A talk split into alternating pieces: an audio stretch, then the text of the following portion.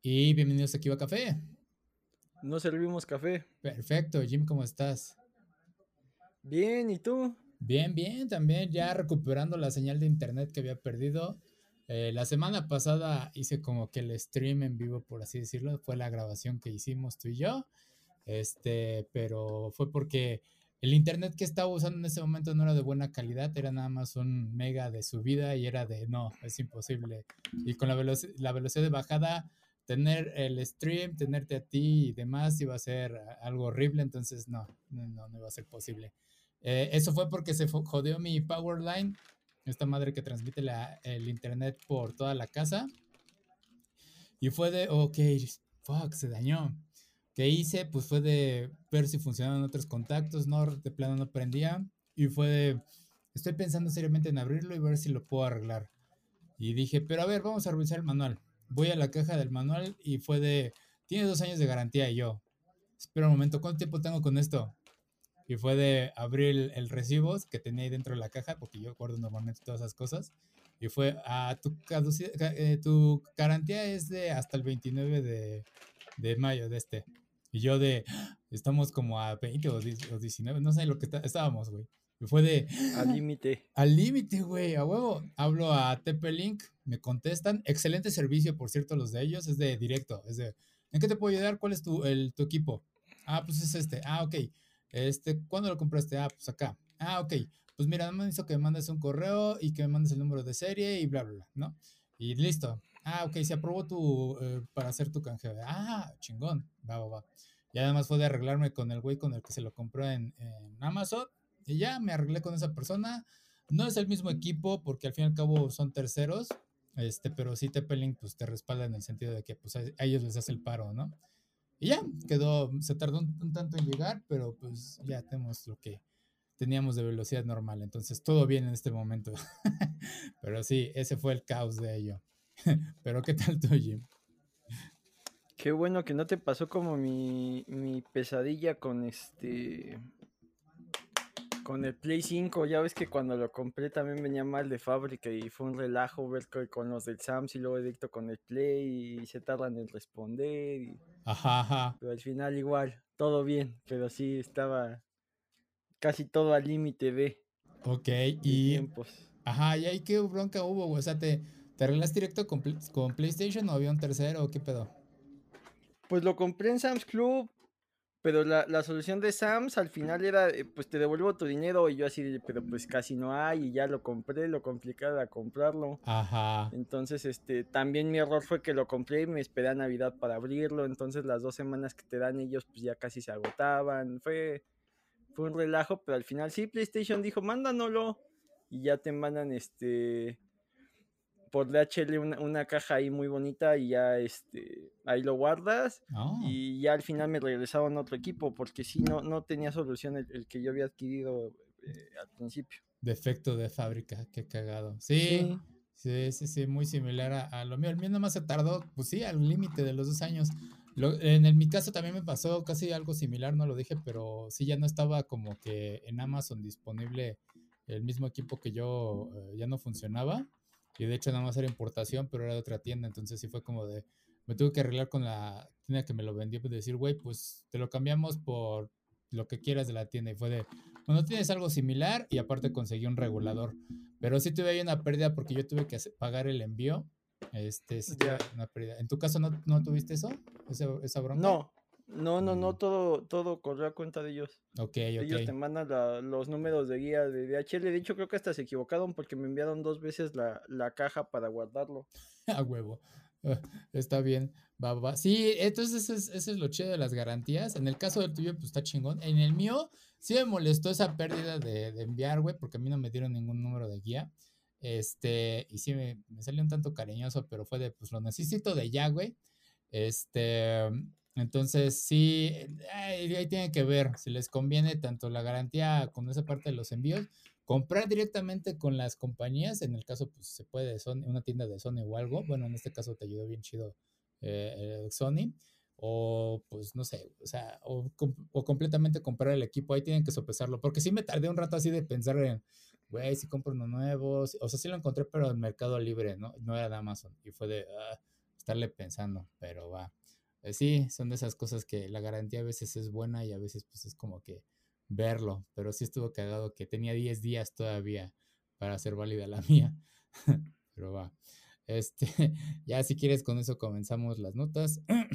y la nota de la semana y la que me dejó pensando mucho fue de Nintendo, el 5% de Nintendo fue adquirido para Arabia Saudita, y hablamos más o menos de esto con Capcom y con SNK, pero SNK ya está completamente el 96% dominado por Arabia Saudita, que es esta fundación del príncipe de Arabia Saudita.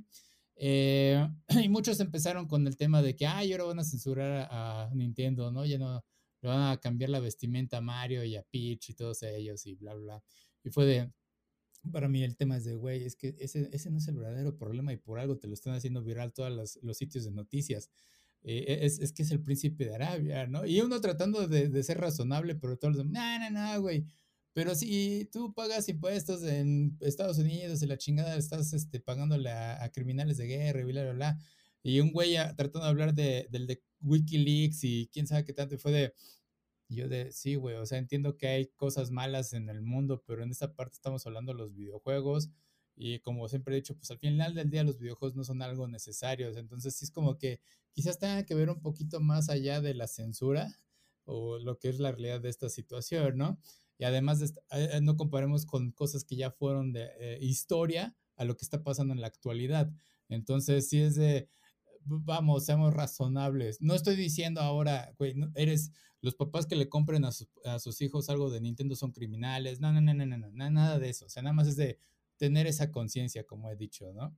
Entonces sí fue como, güey, no quieren ver lo que está sucediendo o es de, eh, o estamos en esta etapa de que pues ya vale madres, o sea, todos son malos y pues de alguna forma pues sigues consumiendo todos sus productos y, y pues nadie es bueno. Y es de, me dejó pensando y fue de, quizás, quizás, güey, ya no debo estar pensando tantas estas madres y ya no revolverme, porque si fue como un, güey, si ahora compro cualquier juego en, en, Switch, aunque no sea directamente de Nintendo, aunque sea un estudio indie eh, para el Nintendo Switch, ese dinero también le va a ir a, Arabia Saudita. Si es como de, mmm, estoy pensando mucho las cosas y de quiero apagar esa parte de mi cerebro, pero va. ¿Qué viste de ello, Jim? Pues eh, mucho, bueno, la nota que me pasaste mencionaba que mucho es para intentar este lavar su imagen, ¿no? De, que asocias más a Arabia Saudita ahora con los videojuegos y no tanto por, por estos años como que de situaciones ahí poco éticas, ¿no? Abusos con a los derechos humanos y demás, porque eh, muchas veces se nos olvida que la mayoría de las grandes riquezas viene de, alguna explotación y principalmente es humana, ¿no? Eh, muchos dicen, no, que Estados Unidos se construyó a sí mismo y de la nada y no sé qué sí, pero pues, sus cimientos son esclavitud, ¿no? Sí. El hecho de que no tengas que, pagar mano de obra, pues eh, te ahorra bastantes recursos más allá de que solo les des lo suficiente para que malviva, ¿no? Sí. Y, secuelas de, esos cimientos es que pues sigue habiendo ahí un, racismo muy latente en ese país. En el caso de Arabia Saudita, eh, sí hay unas oligarquías ahí bastante extrañas donde los, los afortunados que, son los dueños del petróleo pues viven con, con lujos impresionantes y el resto del país viven una disparidad. Digo, aquí en México pasa algo similar, no está un poco más disfrazada, pero eh, creo que eh, los abusos que, que, hay en aquel lado o en todos lados, también depende que tanto de su sociedad sea tan abierta o tan cerrada, ¿no? Aquí todavía nos, nos sorprendemos de, de, sucesos horribles que pasan, pero no somos una sociedad tan cerrada como la de allá. Entonces, también es cierto que estamos sumergidos en una visión eurocentrista, ¿no? Por lo general, el, ejemplo más claro es la guerra que sucede actualmente, donde todo el mundo dice pray for y se preocupa, pero eh, hay situaciones en África, hay situaciones en, en Asia, Oriente Medio. Israel, ¿no? Ahorita está sucediendo al mismo tiempo y es de, estoy, estamos enfocados en Ucrania. Ajá. Ajá, eh, por ahí recuerdo la noticia, creo que de un futbolista de origen árabe que eh, se, se, quejó porque él lanzó un mensaje de Palestina y creo que la FIFA lo multó porque no se pueden dar mensajes políticos, pero no había problema en que los equipos este, salieran apoyando a Ucrania. Digo, al final eh, no se trata de que apoyes a uno y no apoyes al otro, sino de, de ser cruente y congruente y si quieres paz, pues paz para todos, no nada más para los que luzcan como tú o, luzcan bien en las fotos. Entonces, eh, creo que mucho de, esto que intenta Arabia Saudita es eso, no solo ellos, ¿no? Casi todo Oriente Medio, eh, el Mundial en Qatar, que estén comprando los, este, los equipos de fútbol. Eh, está, está curioso porque eh, pues de, este lado del charco, por ejemplo, tenemos el caso de Elon Musk, ¿no? De que todos lo alaban y que es un genio, lo que quieras, cuando realmente creo que heredó minas de, diamantes de Sudáfrica, una cosa así, también es, es una historia ahí bastante horrible de la gente que trabajaba ahí, solo que él tiene como que, según esta idea de que es cool y que hizo PayPal y demás, cuando creo que eh, ni siquiera tiene perfil de programador, ¿no? Solo de de entrepreneur o emprendedor. Entonces está está interesante cómo pues al final todo son narrativas y, creo que el menos afectado es Nintendo, pues es dinero que le cae para que siga haciendo lo que quiera también. No son tontos los de Arabia Saudita, o sea, o los de Oriente Medio, ¿no? Es como si dijeras que eh, llegaron y compraron el país Saint Germain y desaparecieron el equipo femenil, o sea, eh, saben, ¿no? Eh, a dónde llegan y respetar las costumbres de los que están, aunque dentro de su país pues se mantengan cerrados. muchos de estos jeques y demás aprovechan las bondades del mundo occidental, pero eh, mantienen el yugo de ciertas costumbres ahí muy tradicionalistas para con los suyos, ¿no? Sí, sí, sí. No, y de hecho eh, también salió el anuncio, bueno, ya tiene rato salió el anuncio ahora que va a estar el Mundial de Qatar allá, que eh, no se va a permitir ningún tipo de promoción a la comunidad LGBT, entonces olvídate, si eres de la comunidad, ni vayas, o sea, realmente el consejo ni te aparezcas, o sea, no quieras forzar ningún movimiento allá. Este, sí, entonces también hay que recalcar esto bien importante. Nintendo no tiene la culpa en ningún sentido de que eh, Arabia Saudita haya dominado el 5% porque las acciones se mueven de formas muy distintas. O sea, son los que tienen, conocen el mercado técnico, bueno, negocios y todo eso, saben cómo las acciones funcionan. Entonces son de esas cosas que pues poco a poco se van adueñando de ello. Y pues ya cuando salta un 5% es de como, ah, ah, ya tiene que hacer un poquito de ruido al final del día, cuando realmente las acciones tienen un gran poder sobre una empresa, es cuando alcanzan el dominio que es el 51%, eh, es cuando ya pueden tener más este, opinión acerca de cómo se puede mover una empresa. Eh, cuando el 49 todavía, pero el 59 es el, dominio casi casi. Entonces, es lo más básico de, ello que les puedo informar, eh, pero entran muchas cosas ahí.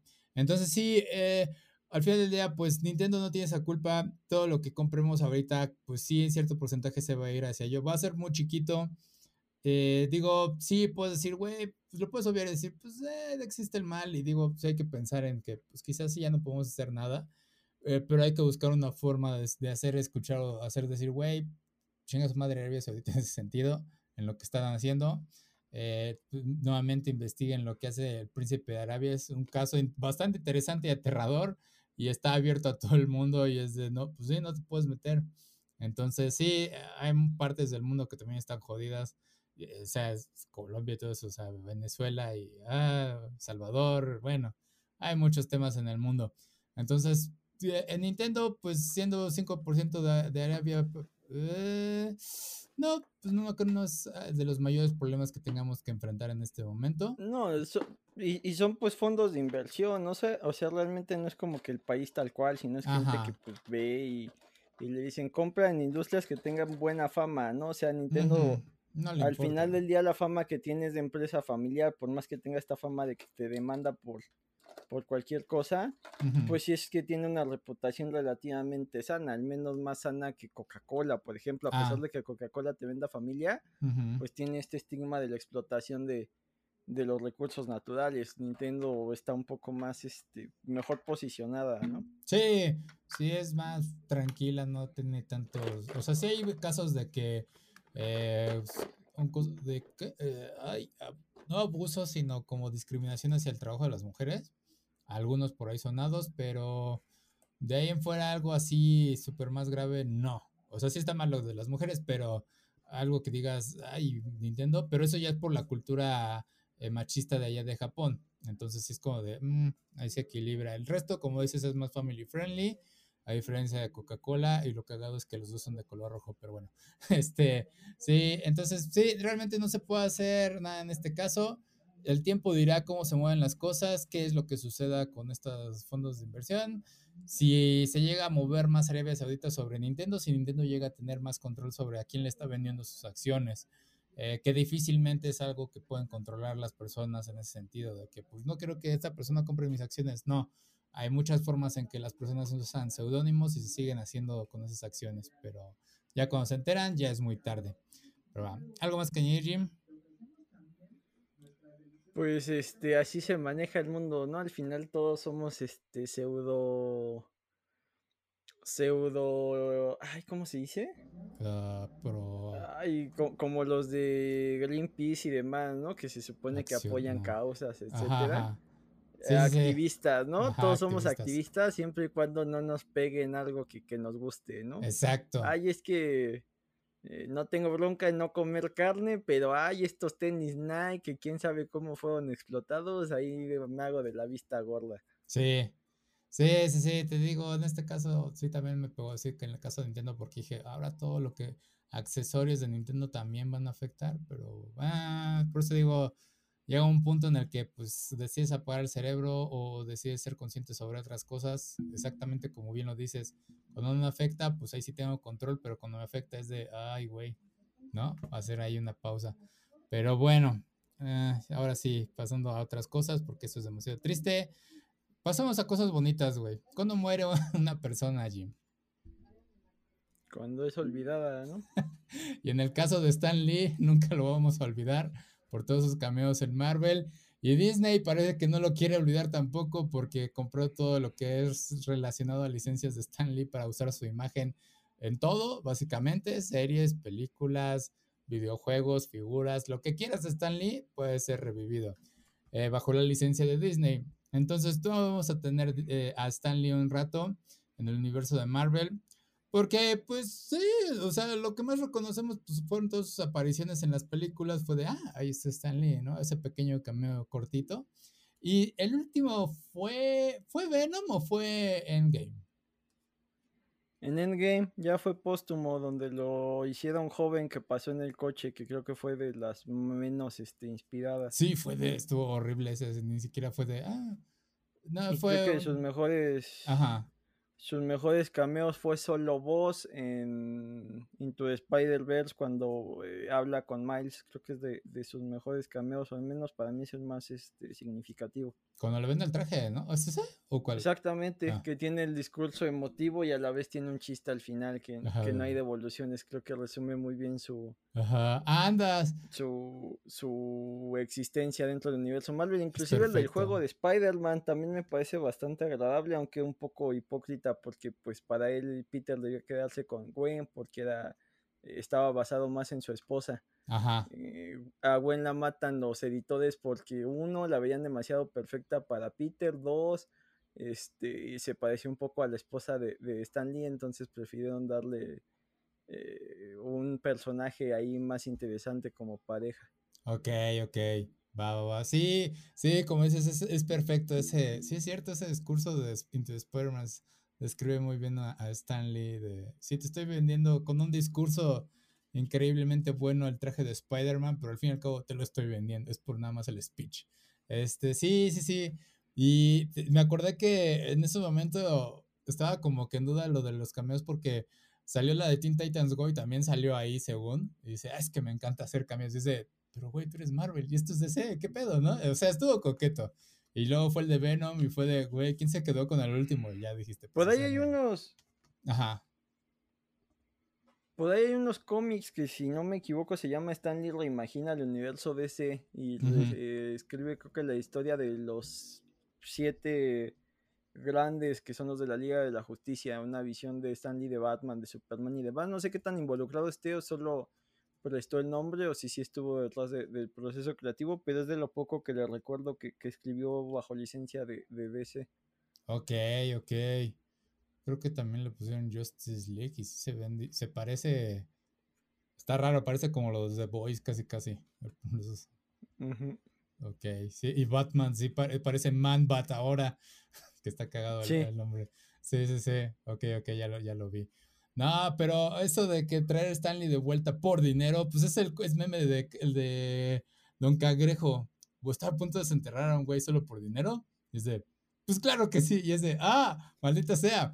Pero, o sea, está dentro del negocio de, lo que dices de Stanley. Y también te había comentado acerca de cómo la cuenta de Stanley en Twitter estaba vendiéndote los NFTs, que ya cayeron y siguen cayendo. Entonces, ah, no sé, si Stanley estuviera vivo, pues quizás se te hubiera vendido esos NFTs. Pero digo, ¿qué podemos añadir a esta conversación, Jim, que no sepamos acerca de Stanley? Es que ver esto, cuando dicen se puede usar para realidad virtual y todas esas cosas, me recordó a lo que tenemos, bueno, teníamos en la feria de Chapultepec, que ya también está desapareciendo, que ya desapareció, este, con el viaje de Cantinflas, ¿era?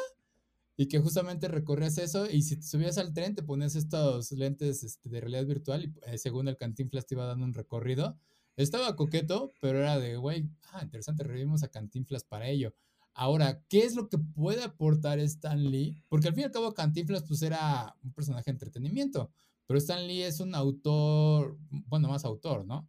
Entonces, ¿qué podría aportar a este tipo de, o sea, una figura de Stan Lee la quisieras? Esa es mi duda, eso es a lo que quería llegar.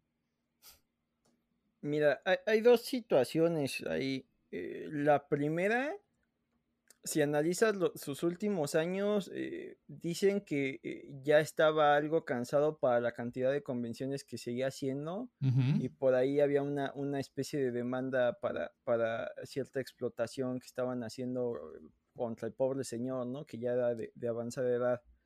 Entonces, si, si, si te quedas con esa parte de la historia, pues sí parece que siguiera el abuso, ¿no? Que siguen sacando dinero de, de alguien que ya estaba muy cansado si te vas a la parte de la historia donde Stan Lee eh, aún era, era, era fuerte y, protagonizaba, eh, desde los 70 aproximadamente que él dejó Marvel como escritor y, y, Ahí está, de vuelta. Perdón, decía Jim, es que tuve problemas, no sé por qué de repente se cortó el internet aquí, pero va, decías... ¿En, en, qué te quedaste? En Stan Lee, es que ya no me acuerdo, es que, güey, me, fue de golpe que ya no pude procesar en qué nos quedamos de que eh, a Stanley de vuelta, que lo están explotando por las convenciones y todo eso, esa conversación.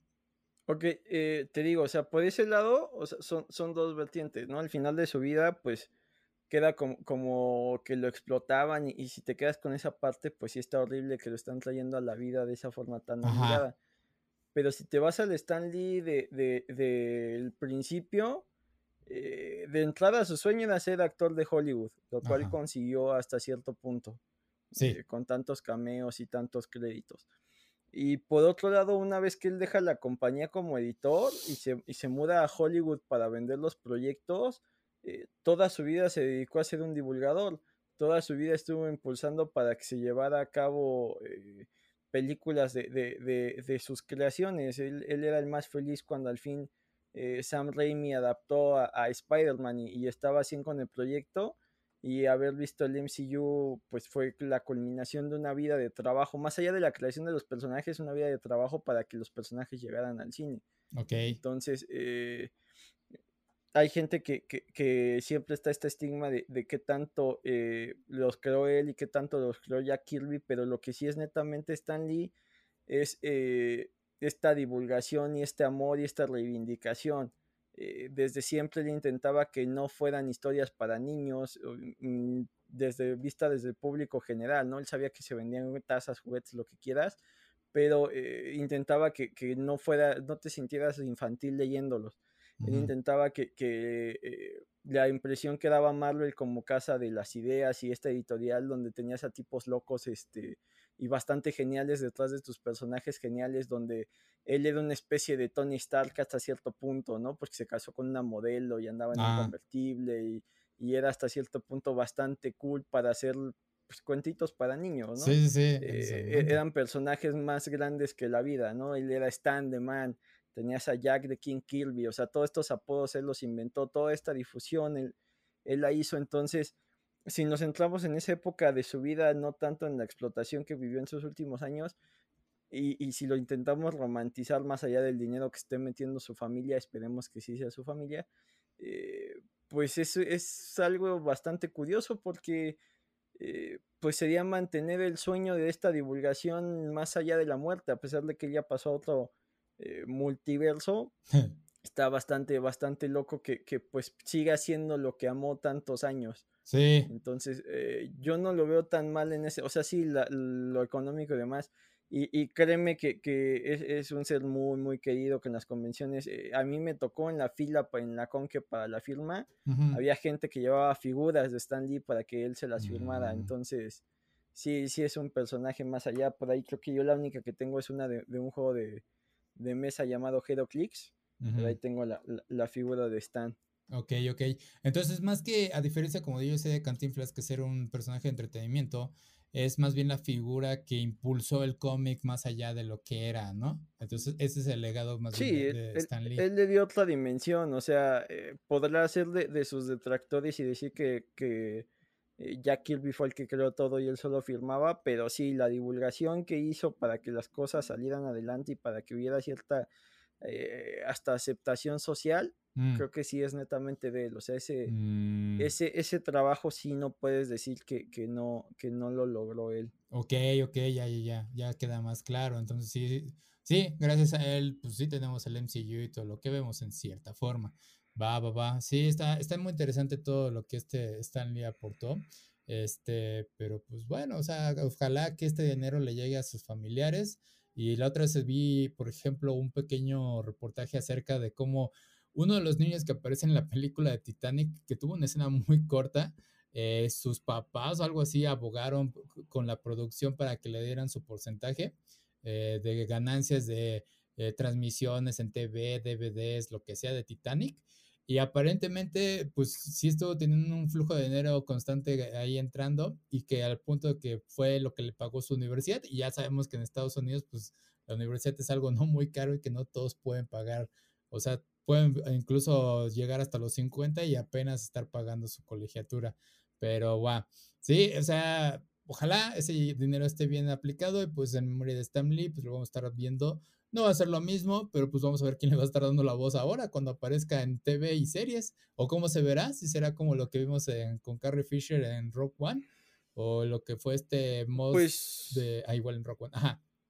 Moff Tarkin. Pues imitado desde voz por un lado debe de haber muchos y por otro lado hay mucho archivo de él, grabó muchas cosas. o mm, sea, cierto, también lo van a eh, ocupar. desde ser el narrador de, si no me equivoco, de, de la de Spider-Man de los noventas, este, ya tuvo participación en esa serie, eh, entrevistas, etcétera, etcétera, etcétera. O sea, sí hay un acervo ahí muy grande de, de Spidey. Sí. De, de, Stanley. De Stanley. Sí, sí, sí. Pues a ver qué, qué tal va. Que vamos a ver la primera aparición y saltando ahí a lo siguiente y quizás que vayamos a ver el próximo cambio de Stanley ahí. Eh, salió el trailer de She-Hulk o en España conocida como Abogada Holka. y vi el trailer en castellano y sí se aferran a decirle Holka porque cuando le preguntan a, a esta, no me acuerdo cómo se llama, la, la prima de Hulk, este, le dicen, oye, ¿dónde está Holka? Y Jennifer. Yo, Jennifer, ¿cierto? Pues, ¿dónde está Holka? Y yo, Jessica? Jessica o Jennifer. Era con J, sí me acuerdo que iniciaba el nombre.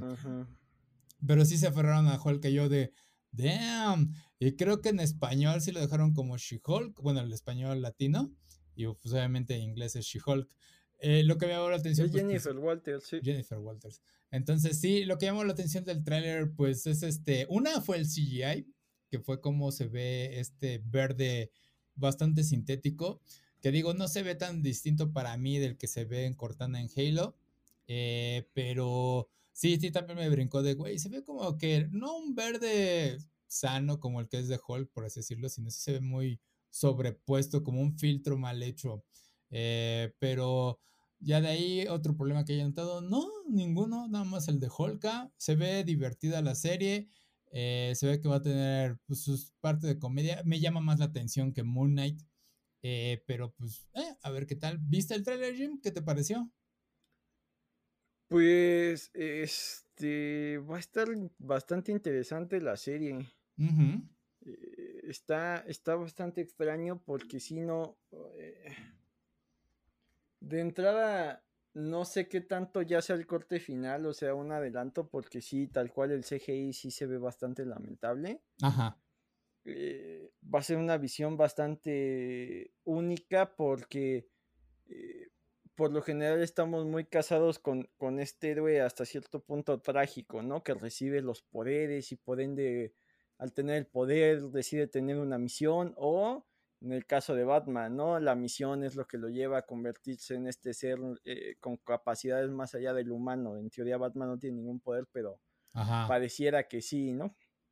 Entonces, acá eh, en los cómics brevemente es, la prima de, de Bruce eh, sufre un accidente, necesita una transfusión de sangre y, al ser su único pariente Bruce recibe la sangre de Hulk y, ella también tiene estas transformaciones, sin embargo, eh, menos controladas por la ira o, mantiene más su aspecto racional. En teoría, eso hace que mantenga más raciocinio al, al, no perderse completamente en sus sentimientos como Hulk. También eso hace que sea menos eh, fuerte, pero pues también es, uno de los este, nombres este, importantes dentro de, Fuerza Bruta en, Marvel, ¿no? Inclusive en algún momento cuando, cuando Ben Grimm decide quedarse en otro planeta con sedes de rocas similares a él, pues ella pasa a ser el músculo de los cuatro fantásticos y pues no es tema menor mm. reemplazar a, a, The Thing como, como el músculo de los cuatro fantásticos. Entonces es un personaje que lleva ya muchos años en, en, en, Marvel, por ahí ha aparecido en algunas series y demás, siempre bajo la sombra de Hulk. Eh, es interesante que, que, que, la adapten y ver eh, cómo sale adelante como su propia persona y en los cómics pues sí se ha explorado eh, distintos detalles desde que no recuerdo si en su cómic o únicamente en su portada rompía la cuarta pared, haciendo ahí comentarios este, graciosos, por lo general eh, burlándose de, del físico con, el que la dibujaba, ¿no? Y haciendo ahí comentarios un poco de doble sentido. Eh, se supone que también tiene este, este aspecto de que, pues, eh, al ser un poco más primitiva y desinhibida, pues, no tiene tanto problema en en tener múltiples parejas, ¿no? O dar rienda suelta. Ese aspecto acá eh, vemos un poco de eso en el tráiler. Y de lo último que leí, eh, creo que en los, en los Avengers que escribe Jason Aaron, por ahí eh, ya no tiene tan limitada esto y sí se convierte en un ser un poco más irracional, similar a Hulk, pero mucho más fuerte. Entonces va a ser interesante y más que al, haber ya un cameo o una confirmación de la existencia de Matt Murdock en el MCU, pues eh, habrá que esperar si hay alguna interacción con, este otro abogado, ¿no? Que, que, ya existe dentro del universo Marvel. Pero los dos son defensores, ¿no? No, o es este ah, fiscal esta Jennifer. Sí ha habido casos, creo que donde se enfrentan en corte, y de hecho en, en House of M Mm. donde eh, Scarlet Witch trata de que todos los personajes tengan este, sus sueños cumplidos para que eh, no alteren ese mundo que ella creó. O sea, por ejemplo, eh, nunca muere el tío Ben, entonces este, Spidey se vuelve el héroe más querido y creen que es mutante, entonces también es aceptado por la sociedad. Mm. Cuando Wolverine despierta dice que demonios, ¿a poco mi sueño es ser Nick Fury? Porque él es una especie de cabeza de Shield y a, a She-Hulk le, pone un romance ahí con, con, con, Matt Murdock, mientras uno es fiscal y el otro es este es abogado defensor. Por ahí había el comentario, creo que no, no profundizan tanto en su historia de, ambos, pero eh, recuerdo la viñeta que es una especie de, de eh, noticiero que dice que, los rumores dicen que mientras se despedazan en, en, la corte de día, se despedazan en, en las en, en la cama por las noches, hay algo ahí, eh, uno de estos juegos de palabras ingeniosos, entonces eh, sí tiene cierta relación ahí con Man por lo general a uno le toca armar el caso y el otro defenderlo. No, recuerdo si el último enfrentamiento es donde ella quiere que condenen a Clint por haber matado a Hulk y, y mm. Eh, Daredevil defiende a Clint que, que, es la última voluntad de Bruce Banner que acabe con Hulk antes de que se vuelva una amenaza y más, mm. más preocupante. Ok, ok, sí, pues sí, sí, sí, pero bueno, ahí siguiendo con esta Julka. este, sí, lo que me ha gustado, cierto, algo que me gustó mucho del tráiler es que es mucho empoderamiento femenino y tú lo has dicho, esto no es nada nuevo. Eh, She-Hulk desde que apareció siempre ha sido como que a alguien muy segura de su imagen, como que no le da miedo decir, véanme, y de güey, soy verde, pero soy increíblemente atractiva. Este, muy segura de su figura. Y recordemos que este es un personaje que ya tiene años antes del movimiento feminista. Es algo que me ha gustado. Yo creo que es la punta lanza ahorita porque fue de, güey, ¿cuántos personajes femeninos eh, fuertes estamos teniendo en este momento, ¿no? Tenemos a esta, la de Hawkeye, esta Kate Bishop. Eh, tenemos a la que fue segunda al mando de este eh, Black Panther, bueno, también su hermana que bueno, no sabemos qué onda con ellas. Y, y Shuri. Ajá, vienen ellas, eh, viene también Thor, que no sé si en España le quieran poner Tora, ya, Tora, ya lo veremos cuando salga la película, pero va a estar mal si lo hacen. Este, ¿quién más tenemos femenino? Black, bueno, la Black Widow nueva. Eh, ¿Quién más? Pero bueno, o sea, el chiste es que tenemos más personajes femeninos como protagónicos y va a ser más de, esta escena va a tener más sentido cuando se reúnan que a diferencia de Endgame, que fue de, ay, estuvo un poquito forzado la reunión de los personajes femeninos del MCU, pero bueno, ah, Wanda, Wanda también va a entrar, pero bueno, no, no, he visto Doctor Strange, entonces no sé qué tan bien mal vaya a estar ahí la relación. Este, pero sí, o sea, tenemos muchos personajes femeninos que ya están entrando mucho en escena. Eso me está gustando. Eh, porque pues ahorita nada más tenemos a Moon Knight, masculina, Spider-Man, Morbius, quién sabe qué pedo con ese güey, no va a ser no va a ser nada importante. No, es otro universo. Ajá. Y, o sea, bueno, ajá, estamos viendo un cambio en el MCU, güey. Entonces, sí, a ver qué tal funciona todo esto. Eh, pues sí, me llamó mucho la atención eh, She-Hulk, la quiero ver. Y pues siguiendo nada más para cerrar con lo del nombre, digo aquí, pues al fin y al cabo le vamos a seguir diciendo She-Hulk, porque realmente, pues suena raro que le digamos Hulk ella, ella Hulk, uh, Hulk mujer. Sería como que la única forma que podríamos traducirlo al español latino, ¿no? Entonces, ah, algo que esperes de la serie, Jim, ya para terminar esa parte. Pues que va a explorar un género que no se ha explorado. Bueno, pues hay gente que se queja de eso, pero creo que sí va a estar más tirado a la comedia un poco. Mm, sí. eso también eh, se agradece que no todo tenga que ser este personajes hemos con, con Nirvana de fondo, ¿no? sí, entendí la referencia, ok. Sí, sí, sí, no lo he visto, pero entendí la referencia.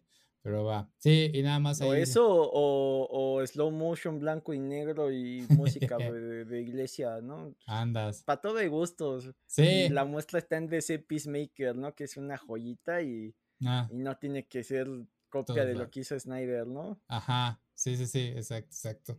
Puede ser violento sin ser tan dark, pero bueno. Este, va. Eh, sí, nada más ahí agrego, pues mi último crossover favorito fue el de She-Hulk contra Phoenix Wright en Marvel contra Capcom 3. Ese, es mi único agregado. Ingenioso, pero va. Eh, rápidamente, pues lo abordamos también otra de las cosas siguiendo con cómics. Eh, salió Multiversus. Bueno, esto es más bien Warner de todas sus licencias. Güey, he visto bastante memes y creo que le está yendo mejor que lo que fue Nickelodeon All Stars. Y el problema es que lo que he notado, nunca le pongas All Stars a tu, a tu producto porque no va a pegar. O sea, yo sé que quieres hacer un buen crossover y quieres ponerle All Stars, pero ya tenemos PlayStation All Stars. Ya sabemos cómo le fue. Nickelodeon All Stars, pues ahí ha estado quedándose atrás, a pesar de que agregaron algunos personajes interesantes. Pero Multiversus, pues más bien fue el meme porque lograron el crossover que todos estábamos esperando. Y fue eh, Superman y el hombre de hierro, ¿cómo se llama? El, gigante de hierro, El gigante de hierro. Y fue de, ah, lágrimas masculinas de por fin se conocieron, güey. Y salen volando. Y ya no vi bien cómo van a hacer que funcione este, que el gigante de hierro esté ahí peleando cuando es una madre de 20 metros de alto. Pero bueno, ese fue el crossover interesante. Y lo segundo que también dominó fue de Belma, güey. Todos están divirtiéndose. Belma se volvió un nuevo icono, ya sabes, o sea, fue de, ok, a muchos era Daphne en la infancia, pero después fue de, ah, pero Belma, güey, ¿no? Entonces, sí, eh, está interesante lo de ello. Y su fuerte más grande es obviamente las actuaciones de voz, porque pues sí trajeron a muchos de los actores de voz originales en inglés y aparte en español también hay algunos rescatados. Ajá. No sé, yo vi el trailer en español y es una basura, güey. El doblaje es una mierda, güey. Sí, no, no se oye tan bien. El Box Bunny no suena como Box Bunny, güey. Shaggy no suena como Shaggy, o sea, parece que, que trajeron a, a, un estudio de doblaje que es de, ah, mira, es un conejito, pone voz de conejito y es como, ¿tienes idea de cómo debe sonar Box Bunny? No, está... Sí. ojalá y lo cambien para el juego o mantengan las voces originales en inglés, se me hizo horrible. Eh, igual hay que rescatar que, que este traen este mame de internet que ya lleva rato del Shaggy Ultra Instinto. Sí, cierto. Que a veces no dimensionamos la importancia de Dragon Ball porque pues al final Dragon Ball es el que está nombrando el modo de Shaggy, ¿no? Y, creo que eh, a veces no dimensionamos la cantidad de licencias que puede tener una empresa.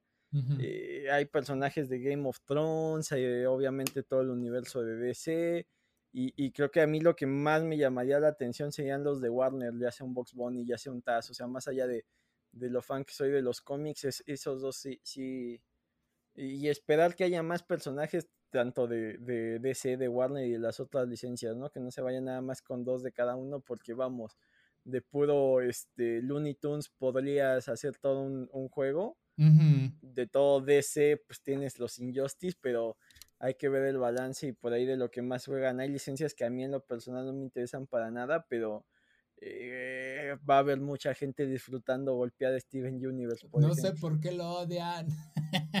Dicen unos, es que se vuelve un chillón en la en Steven Universe, este, lo último que salió la última temporada. Eh, y fue de, lo leí, fue de, güey, estás escribiendo a Shinji y nada más voy a resumir rápidamente.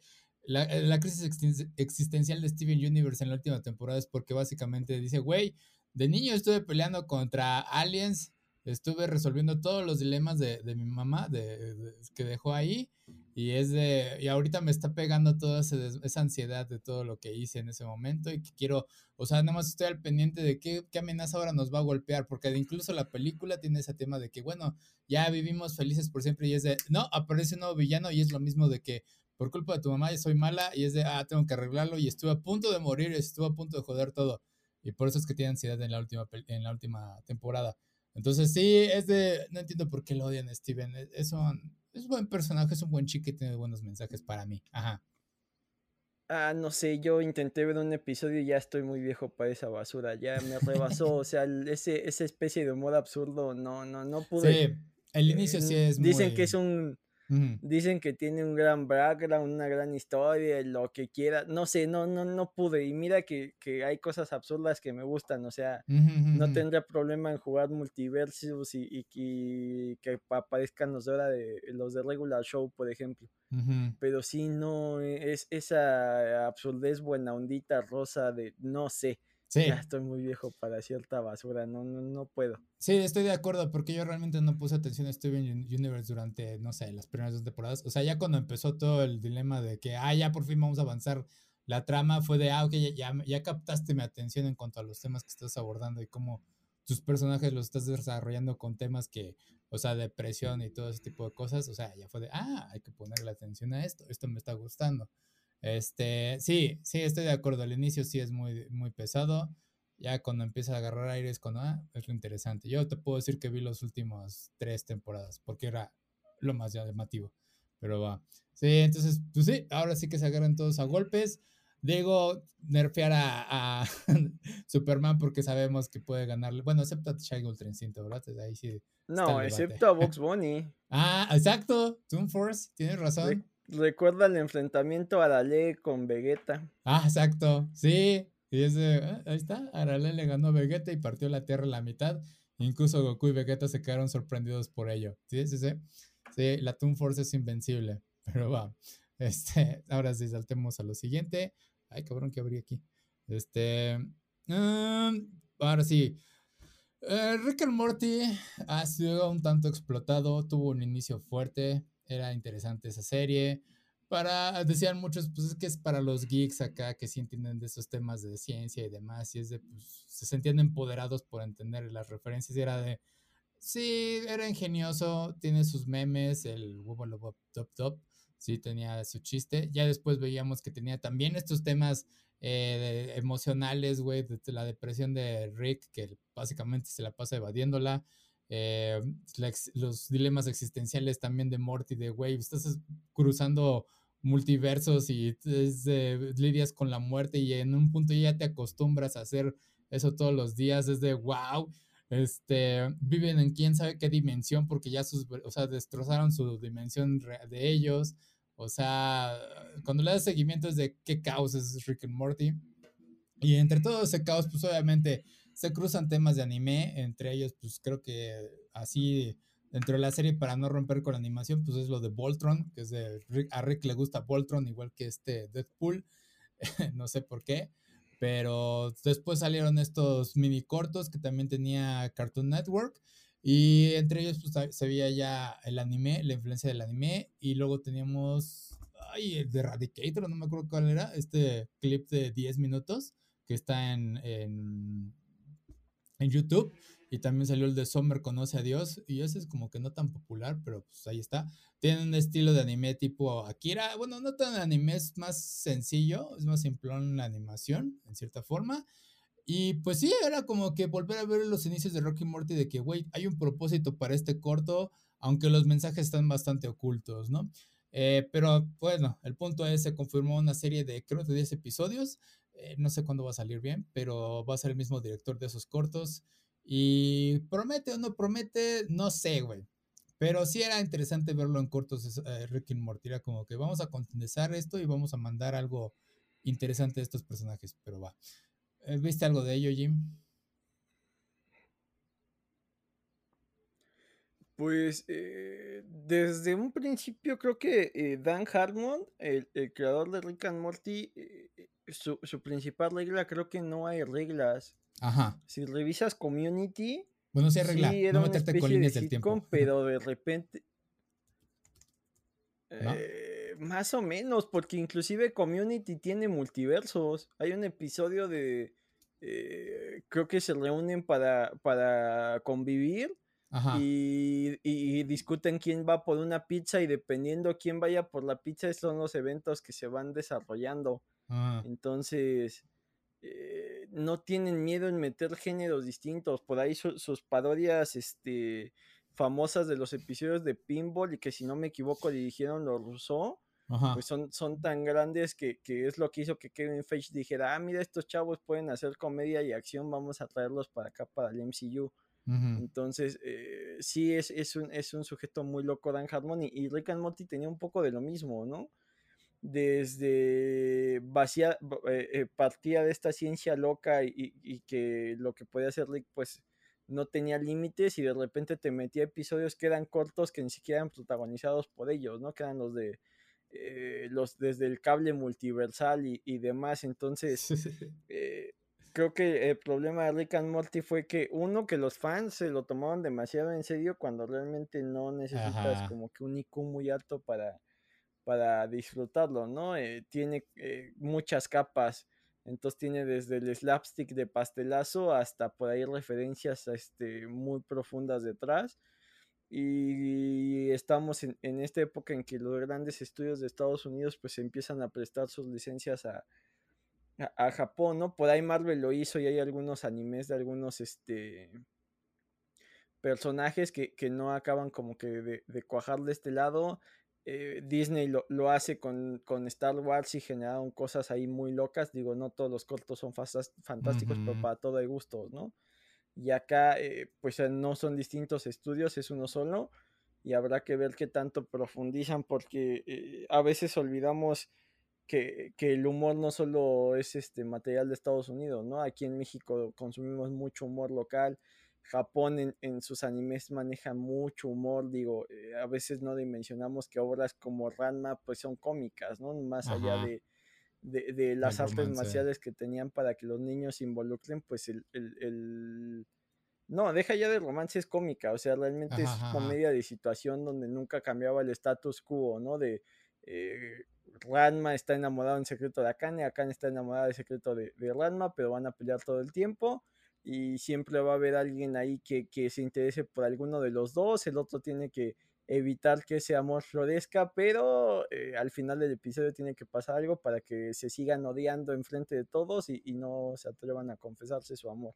Inclusive así acaba el, manga, eh, hay un arco ahí algo largo, pareciera que, que, ya se confiesan su amor entre ellos, pero al final de ese episodio sucede algún detallito para que se sigan odiando, entonces eh, son, son buenos en, su humor. De hecho, creo que el concepto de LOL, eh, el episodio, el programa este que, que hace Eugenio de veces de, desde allá, es japonés, entonces hay que ver qué tanto profundizan, y más allá que eh, a veces muchas referencias de, de mitos y demás no tenemos de este lado, entonces va, va, a ser algo muy, muy interesante. Sí, sí, a ver qué llega a salir, porque si hay cosas, o sea, a pesar de que es un caos Ricky Morty, como dices, no tiene reglas, sí hay cosas que es de, güey, aprende de estas cosas, porque uno de los memes que me gustó, o uno de los episodios que me llamó la atención fue el del gato que habla, y es de, güey, no te preguntes por qué el gato habla. Y es de, el gato es el que está presionando a que preguntes por qué habla, ¿no? A pesar de que eh, Ricky Morty, todos los, conocidos de él, que en este caso fue este, este, el, bueno, el esposo, se me olvidó el nombre del papá. Jerry. Jerry, a pesar de que Jerry es de que, bueno, pues lo acepto porque ya sé en qué carajos nos metemos todos los días. Es de, ok, güey, tengo que preguntar. Y también llega Rick y es de, güey, ya estuvo la chingada. ¿Qué ching ¿Por qué chingadas hablas? Y en cuanto lo analizan, es de, ah, carajo, güey, qué chingados eres y por qué. Y se vuelve un personaje bastante estable y es de, nunca vamos a saber por qué que el gato habla. O sea, nada más sabemos que hay algo demasiado turbio envuelto, al punto en que le provoca vómito a Rick, y Rick es alguien que ha visto muchas cosas, y es de, y es de, güey, el mensaje es de, sí, simplemente hay cosas que no quieres saber y que con las que quizás no te vas a meter, y es de, déjalo así. Y está interesante, ¿no? Entonces, eh, sí, Rick y Morty eh, tiene cosas buenas y también cosas malas, sí se ha extendido demasiado. Eh, eso de Morty malo tuvo un buen cierre para mí, fue de, ok, ya descubrimos por qué el motivo de Morty malo y es bastante razonable conociendo la dinámica de estos dos personajes. también está la parte de que, güey, no lo han dicho tal cual, creo, pero estos cortos de anime sí también dicen, güey, es que Rick es un Morty. O sea, es un Morty que eh, se cambió genéticamente, no sé, hubo una evolución ahí. Y ahí está el análisis y es de, sí, güey, sí tiene sentido que eh, eh, un Rick sea un Morty y por qué se congenian también. Es un caos, no sé qué más decir acerca de Rick. Hay muchos, hay muchos memes de ahí, especialmente el caos que hubo con el, las salsas Szechuan de Mulan. O sea, sí fue un fenómeno muy grande eh, no creo que el anime vaya a aportar más, nada más va a ser como algo de, eh, pues vamos a ver qué ofrece. Va a haber un meme por ahí, pero no va a pasar de algo de, vamos a revivir Rick Morty, es de, ya dejemos en paz descansar esta cosa. Eh, como dice su creador. No, pues se supone que vienen otras temporadas, ¿no? No puede ser. ¿En serio? Sí, están firmadas varias temporadas. o sea, Rick and Morty tarda mucho en morir. Lo que sí va a ser interesante es que esta, esta temporada sea mejor que las últimas dos. ¿Qué va a ser? Porque Eso sería lo, lo, lo, lo, bastante interesante, porque eh, siendo franco, Rick and Morty acaba con esta premisa de, digo, spoiler alert, mm. eh, con la premisa de que todos los universos que hemos visto eh, están contenidos por Rick, son, son universos donde digamos que eh, únicamente pueden existir leaks inteligentes, si no mal recuerdo, para que eh, él pueda eh, hacer uso de esos tipos inteligentes para encontrar como que una manera de, regresar a, lo feliz que fue, ¿no? Al final, básicamente es como que su eterna búsqueda. Y acá la premisa con la que acaba es que Morty acaba con ese filtro y, y, ahora ya el multiverso puede ser cualquier cosa, no necesariamente encontrarnos conversiones donde Rick sea amo y señor. Entonces, eso, eso eh, deja abierto muchas, muchas eh, premisas. Pinta bien, pero sí, eh, no sé qué vaya a pasar. Creo que el estudio Adult Swim, este, que es este Warner al final del día, presionó mucho para cumplir con, con las fechas de, entrega o, que saliera una temporada cada año y creo que eso agotó mucho el producto. Sí. son de esos productos que debía de salir cuando tengan que salir. Eh, eh, es que hay mucho relleno en, cuanto a cosas que pues no son tan interesantes. Este, el personaje que es básicamente Namor, que desde no sé qué chingados hace ahí, pero bueno, que nada más tiene el poder de controlar a la policía por sus huevos. pero es de, eh, existes en el mundo, no eres tan importante como el señor Poppy, no me acuerdo cómo se llama ese güey, el amarillo. Este, sí, esa parte de que cómo se... No, y deja tú, ese episodio no es tan malo. Ah. Pero el, de la rebelión del semen de Morty y el de los pavos básicamente son los mismos episodios. Ah, Y son los mismos de, si no me equivoco, de, del Ujú. de Bola de Nieve. o el del En insecto, ¿no? creo De que son los mismos, cuando todos se enamoran de Morty. episodios. Cuando todos se enamoran de Morty y se enamoran de él y que se No, convierten en insectos es similar, ¿no? O sea, terminan destruyendo todo. No, según yo es más similar al de al del perro, que es la humanidad rebelándose Mm. contra una fuerza externa. Tienen Ujú. casi casi las mismas estructuras. Entonces sí, no, se nota que ya no, como que agotaron muchas premisas. e- inclusive agotaron premisas que ya habían explotado en Community. En Community hay un episodio que es parodia de Goodfellas, Mm. donde eh, Abed se vuelve el que administra la, la, este...